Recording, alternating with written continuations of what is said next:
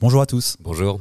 Patrick Magalaès, je suis agent immobilier chez Visitenco en Normandie, dans notre belle région. J'ai à côté de moi un expert de l'assurance, Frédéric Baron, associé au cabinet Baron Jacquet à Caen, qui fait de l'assurance depuis très longtemps. Il va nous expliquer tout ça et il va surtout nous donner un conseil aujourd'hui qui touche tous les Français, parce qu'ils soient propriétaires, bailleurs, locataires, tout le monde est concerné par ça. C'est l'assurance habitation et il a plein de trucs et astuces, des conseils à nous partager. C'est parti.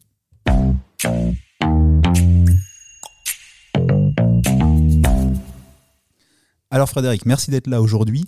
Effectivement, on va évoquer le, le sujet de l'assurance habitation, sujet bah, très généraliste pour les, assureurs comme toi. Et tu as euh, pas mal de bons conseils à nous dévoiler sur, des, sur un contrat qu'on souscrit souvent trop vite et qui est pourtant euh, très important en cas de sinistre. Donc euh, c'est parti Frédéric, je te donne la parole. Ben, merci, merci de me recevoir. Effectivement, le contrat d'assurance habitation est, obligatoire, euh, que l'on soit locataire, propriétaire ou, bien bailleur, c'est-à-dire propriétaire non occupant. C'est souvent un acte que l'on fait très rapidement parce qu'on est dans l'urgence d'un déménagement, de l'acquisition d'une maison.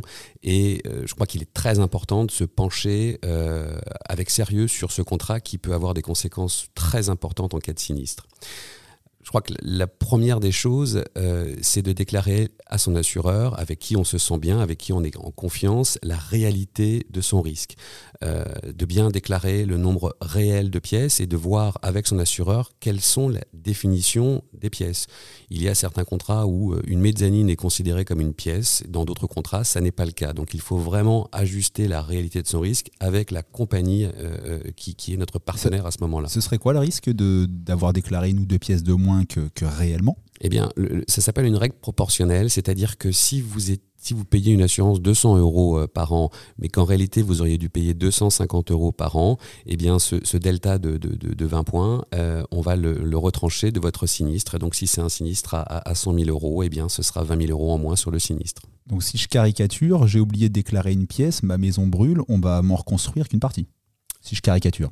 On va payer qu'une partie de la reconstruction. D'accord, ok. Donc important de bien euh, compter le nombre de pièces et bien être d'accord avec son assureur sur la qualification des pièces. Tout à fait, tout à fait. Et je, que ce soit un, rendez-vous euh, physique ou bien un échange de mails avec son assureur, il faut bien caler les choses par rapport à ça. Pour euh, les maisons un peu atypiques, j'invite vraiment les, assurés à, demander à leur assureur de venir visiter leur risque pour vérifier sa conformité au contrat. Ouais, ça c'est quelque chose qu'on peut avoir, un service qu'on peut avoir avec les assureurs classiques comme les par exemple Le Gann et, Frédéric Acan. Et c'est vraiment une vraie plus-value pour s'assurer de la conformité sans, avoir euh, de doute. Si on prend par exemple, euh, quand on achète, on, loue un bien immobilier, euh, la notion de, surface, parfois selon si c'est le DPE, si c'est la caresse, si c'est la surface donnée par le propriétaire, tantôt le bien fait 100 mètres carrés, tantôt 120 mètres carrés, des fois 110, et on se demande quelle superficie indiquée à son assureur avec une visite euh, sur chantier, comme on pourrait le dire, euh, de l'assureur, bah là c'est top, on évite tout risque. Oui, et puis euh, typiquement, lorsque l'assureur va, va, se déplacer, il va également vérifier les moyens de protection contre le vol. Euh, dans euh, vos contrats d'assurance habitation, il y a des obligations qui vous sont imposées par l'assureur et il faut les respecter pour qu'en cas de sinistre vol, vous soyez indemnisé. Euh, cela va de voler à des, portes avec des clés A2P ou deux points de fermeture ou bien une alarme parce qu'on a des capitaux mobiliers très importants à assurer. Peu importe, chaque contrat est différent il faut juste bien vérifier que son contrat, son bien est conforme au contrat qui est proposé euh, et, j'attire vraiment l'attention sur les moyens de protection contre le vol. Oui, d'où l'importance, Frédéric a raison, de, bien vérifier quand on, prend un bien en location ou qu'on achète un bien immobilier. Parfois, on ne le connaît pas encore assez parfaitement pour savoir si en effet la porte d'entrée a une, serrure de sécurité, trois points et ainsi de suite. Donc prenez vraiment le temps de bien vous faire conseiller et de, bien analyser le bien que vous vendez ou, à défaut, faites une déclaration peut-être rectificative à l'assurance pour vraiment être bien couvert parce qu'en cas de, cambriolage, si on est par exemple sur les niveaux de sécurité, bah, Frédéric va vous le dire, mais ça, va évidemment tout changer. Effectivement. D'ailleurs, s'il y a une urgence pour assurer un bien parce qu'il y a une signature chez le notaire et qu'il faut une attestation d'assurance, euh, et que d'aventure vous constateriez que, que, deux mois après ou un mois après qu'il y a des choses à modifier, votre assureur se fera un plaisir d'avenanter le contrat et de le modifier pour vraiment border votre besoin. Ok, alors on a parlé d'être de la vigilance sur les moyens de sécurité, et tout le monde comprend, sur le nombre de pièces, surface, etc. Donc ça, c'est la carcasse du bien immobilier. Et si on parle maintenant de son, de son contenu, de ce qu'on met dedans, c'est quoi tes conseils? Alors, effectivement, sur, sur les murs, hein, que, que, l'on soit propriétaire ou locataire, les, les murs de, de, et le toit, euh, tout ce qui entoure la, mais toute la carcasse de la maison euh, est indemnisé en reconstruction à neuf. Donc là, on n'a pas de difficulté particulière, excepté pour des biens atypiques de type château ou monument historique, où là, il, on doit vérifier euh, le montant au mètre carré de l'indemnisation. Ce sont des cas très spécifiques. Ce qui est très important et ce qui change d'un contrat à l'autre, c'est la couverture des capitaux mobiliers. C'est l'ensemble du contenu de la maison. Ça va de la table, de la chaise, de la télévision, de, du baby-foot que je vois d'ailleurs magnifique dans cette agence. Euh, et l'ensemble des biens mobiliers, mais aussi des vêtements, de la vaisselle, etc. etc. Bijoux, etc. Alors oui, il faut distinguer deux types de biens, les biens euh, d'objets courants et euh, les capitaux objets sensibles. Dans les capitaux objets sensibles, on va trouver effectivement les montres, les bijoux, les tableaux, les œuvres d'art, pour les personnes d'un certain âge, les fourrures, ça arrive encore. D'accord. mais, mais tous ces biens qui ont une valeur pécuniaire unitaire très importante ou des meubles, euh, des meubles euh, de, de, de, très grande valeur euh, sont contingentés dans un autre capital. Et donc, autant sur le capital objet courant qui peut être de 20, 30, 40, 50, 100 000 euros, je dirais que les assureurs savent faire avec, en proposant des, des, des, squelettes de garantie ou des, squelettes de montant bien faits. Autant sur les objets sensibles, il faut aller au bout des choses euh, parce que c'est sur ces capitaux euh, objets sensibles qu'on peut avoir de très grosses surprises en cas de sinistre. Oui, notamment euh, j'ai un collectionneur, que, peu importe de quoi, mais bien déclarer l'intégralité. Alors le cas particulier de la collection, c'est encore autre chose parce que on peut avoir un bien unitaire qui peut avoir beaucoup de valeur et un ensemble qui a une valeur démultipliée parce que justement c'est une collection. D'accord, ok. Bon, si vous êtes euh, amateur de, timbres, de pièces, de, voitures, bah effectivement, discutez effectivement euh, précisément avec, euh, avec votre assureur. Alors, ce qu'on voit aussi souvent, ce sont les caves à vin, et, et on peut avoir des très très belles surprises à ce niveau-là. En effet, même si effectivement l'alcool est toujours à consommer avec modération, même si on ne sait toujours pas où se trouve modération. Et, déclarer donc euh, son habitation, c'est aussi déclarer ce qu'il y a autour de l'habitation. Ça peut être ses dépendances. Euh, il faut déclarer la superficie réelle au sol des dépendances. Euh, il faut déclarer la superficie du terrain. On peut avoir un terrain de 1000 mètres carrés comme un terrain de 10 000 mètres carrés si on a la chance d'habiter à, la campagne. On peut avoir des étangs, etc., etc. On peut avoir des chevaux, on peut avoir des chiens. Tout, ça, ça doit être déclaré à l'assureur pour qualifier son risque et ajuster la prime à la réalité du risque. Euh, en, cas de sinistre majeur, l'objectif que, nous recherchons, c'est euh, d'avoir une gestion de sinistre qui soit la plus fluide et la plus simple possible. On sait à quel point il est traumatisant d'avoir un sinistre, et on sait aussi à quel point il est très important que l'assuré se sente euh, le mieux possible dans ce moment un peu particulier. dans l'hypothèse où on aurait un incendie, alors fort heureusement sans sans blessés, sans, sans, dommages corporels. Euh, l'assureur va euh, reloger euh, ses, assurés à ses frais pendant toute la période de reconstruction du bien si d'aventure l'assuré est propriétaire. Et cela peut durer plusieurs mois. Ça, c'est une garantie qui est très importante et qu'on ne va pas retrouver dans, dans, le, dans, la même qu'on ne va pas retrouver auprès de toutes les compagnies d'assurance avec les mêmes montants. Donc ça c'est typiquement quelque chose à, à, voir, d'autant plus si on est si on est une famille avec avec enfants. En effet, si vous écoutez ce podcast depuis le début, vous vous sentez peut-être concerné par certains points évoqués, peut-être euh, un petit peu moins. Je vais euh, très rapidement partager une expérience euh, personnelle que j'ai vécue en 2015, où j'étais d'ailleurs bah, assuré au GAN. Alors pas encore chez Frédéric, je l'ai rencontré un an après, mais j'étais déjà assuré au GAN et j'ai eu la, malchance de vivre ce qu'on appelle un, un homejacking. C'est le fait d'avoir des gens qui pénètrent chez vous pendant que vous êtes présent dans votre bien immobilier et qui vous volent des choses, en l'occurrence pour moi, voiture, télévision, cadeaux de Noël etc. Parce qu'on était au, mois de décembre de l'année 2015.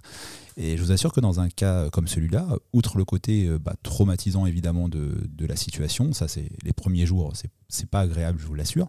Euh, mais après, on arrive sur des choses plus terre à terre et qui est la, gestion du, sinistre, qui pour moi, euh, bien que je n'avais pas d'objet de grande valeur, c'est chiffré presque à 30 000 euros entre une voiture, télévision, iPad, ordinateur. La maison avait été passée à sac. Et le fait d'avoir déjà bah, euh, un assureur qui s'est déplacé euh, sous deux jours pour venir euh, vérifier mon logement et me confirmer qu'effectivement mes mesures de sécurité étaient en adéquation avec mon contrat, donc c'était rassurant, qui m'a envoyé sous une quinzaine de jours un expert et un sinistre qui s'est réglé en, un mois et demi, avec bah, toutes les semaines quelqu'un au bout du fil, etc., et, une agence physiquement présente pour m'aider et m'enseigner, bah, c'était une, vraie plus-value. Donc bah, je ne vais pas faire pleurer dans les chaumières, mais ça peut arriver à tout le monde.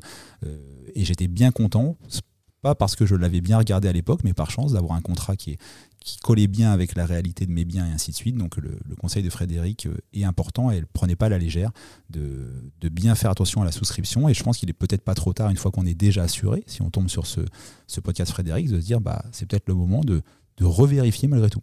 Oui, et puis je crois aussi que la, force de, ce que tu viens de dire réside dans le fait que tu avais un interlocuteur local physiquement présent.